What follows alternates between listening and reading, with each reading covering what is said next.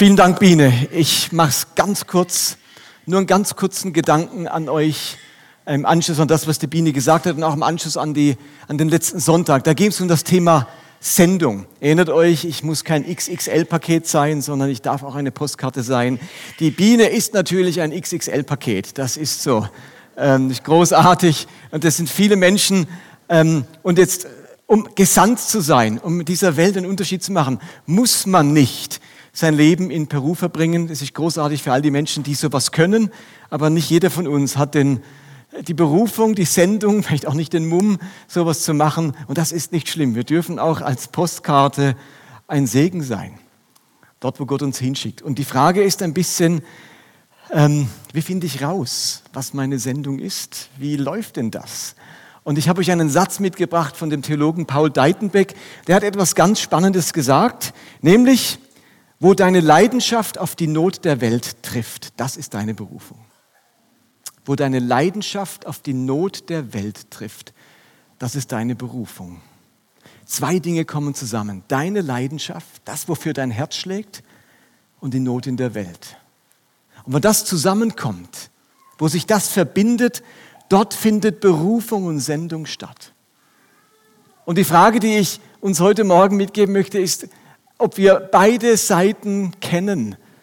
Kennen wir unsere Leidenschaft? Kennst du das, wofür dein Herz schlägt? Manchmal ist es so, dass im Trubel des Lebens, im Trubel des Alltags so dieser Herzschlag, diese Leidenschaft zwar da ist, aber irgendwie verschüttet. Nicht mehr so spürbar, nicht mehr so wahrnehmbar. Man, das Leben spult sich einfach ab durch die ganzen Verpflichtungen und Ansprüche des Lebens. Und da können wir auch nicht alle aussteigen. Wir können nicht alle sagen, so, wir machen jetzt dreijähriges Sabbatical und machen eine Selbstfindung. Wir müssen es irgendwie schaffen, inmitten unseres Alltags trotzdem immer wieder unseren Herzschlag zu spüren. Was hat Gott mir aufs Herz gelegt? Was ist meine große Leidenschaft? Und auf der anderen Seite die Frage, ist mir die Not dieser Welt bekannt? Ich will es mal kleiner formulieren. Kenne ich die Not um mich herum? Habe ich da irgendwie eine Wahrnehmung dafür? Kriege ich mit, wo eine Not ist in meinem Umfeld, denn wenn ich die nicht kenne, dann wird es schwierig, dass die beiden Dinge zusammenkommen, dass ich die treffe. Kenne ich meine Leidenschaft? Kenne ich mein, die Not um mich herum? Und ich möchte es noch mal ein wenig kleiner formulieren. Vielleicht sagen manche von euch, oh, Leidenschaft, das klingt immer so groß. Ich, sorry, ich bin kein Mensch der Leidenschaft. Das, das tut zu viel Leidenschaften. Also ich brauche es ein bisschen kleiner. Ähm, Leidenschaft ist mir ein zu großer Begriff. Und Not, das klingt gleich so Not. Sorry, hallo, wir leben in Erlangen, da gibt es doch keine Not. Also brechen wir das Ganze nochmal runter. Ein anderer Satz, der ganz ähnlich klingt, ist, wo deine Talente auf die Bedürfnisse der Welt treffen oder sich kreuzen. Dort liegt deine Sendung oder deine Berufung. Jetzt ist schon mal etwas kleiner, merkt das? Talente, Bedürfnisse klingt nicht ganz so wie Leidenschaft und Not. Also auch jetzt die Frage, sind wir uns unserer Talente bewusst? Was Gott uns geschenkt hat. Und macht es nicht zu geistlich. Geistesgaben, ja, ich kann prophezeien, ich kann Kranke heilen. Und, nee, ich meine auch ganz einfache Talente. Ich habe in den letzten Wochen ein paar Interviews geführt mit Menschen, die ihre Berufung gefunden haben. Ich habe mich mit Bettina Becker unterhalten. Die hat das Buch geschrieben, Herausspaziert. Die hat eine großartige Arbeit in Magdeburg. Und wisst ihr, was ihre Leidenschaft und ihr Talent ist? Theater spielen. Und wisst ihr, was die Not in Magdeburg ist? Ganz viele Kinder aus Brennpunktfamilien. Und jetzt kreuzt sich gerne Theater spielen mit Kindern aus Brennpunktfamilien. Und es entsteht die Villa wertvoll. Ein Haus, wo Kinder kommen können, einen Theaterworkshop machen. Inzwischen gibt es auch einen, ein, ein Tonstudio, wo sie Soundworkshops machen können. Es gibt einen Fußballverein. Inzwischen ist da ganz vieles entstanden und Kinder finden dort Heimat, finden Wertschätzung, wie du es erzählt hast von äh, Casa Johanna, finden Liebe, Wahrnehmung, erleben ein Stück weit eine, eine Welt, ein, ein Zuhause, wo sie geborgen sind, wo sie wahrgenommen werden. Und sie macht lieben gern Tanzworkshops mit diesen Kindern. Und dann machen die Aufführungen und haben Spaß zusammen und es ist eine großartige Arbeit, wo es sich gelohnt hat, am Schluss ein Buch zu schreiben, eben dem Titel Herausspaziert. Aber da traf ein Talent und eine Leidenschaft, nämlich gerne Theater zu spielen, auf eine Not in der Stadt Magdeburg. Und es entsteht etwas.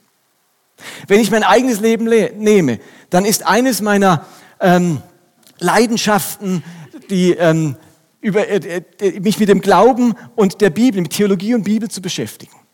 Das liebe ich. Ich, ich mache gern mir Gedanken, wie sieht gesunder Glaube aus, wie kann sich Glaube weiterentwickeln. Und auf der anderen Seite ist mir aufgefallen, dass ich auf immer mehr Christen stoße in unserem Land, die mit dem Glauben, so wie sie ihn bisher gelebt haben, wie nichts mehr anfangen können. Ihr Glaube passt nicht mehr.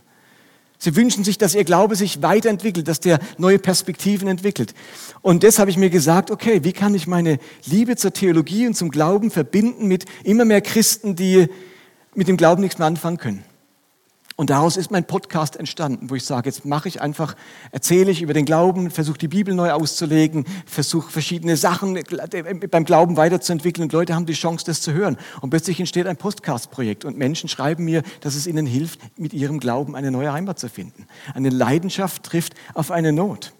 Vielleicht bist du kreativ veranlagt und malst gerne und gleichzeitig, und es macht dir Spaß, vielleicht so schöne Karten zu gestalten, äh, irgendwie äh, kleine Postkarten zu bemalen oder, schöne Texte drauf zu schreiben. Und gleichzeitig merkst du, dass es eine Menge Menschen gibt, die immer wieder sagen, ich werde nicht gesehen, ich werde nicht wahrgenommen, ich fühle mich nicht wertgeschätzt. Wie könnte sowas zusammenkommen? Deine Liebe, was kreativ zu gestalten und Menschen, die sich nicht wahrgenommen fühlen. Vielleicht könnte eine Sendung sein, dass du sagst, ich gestalte immer wieder wunderschöne Karten und schicke sie jemanden, dem ich damit Wertschätzung ausdrücke.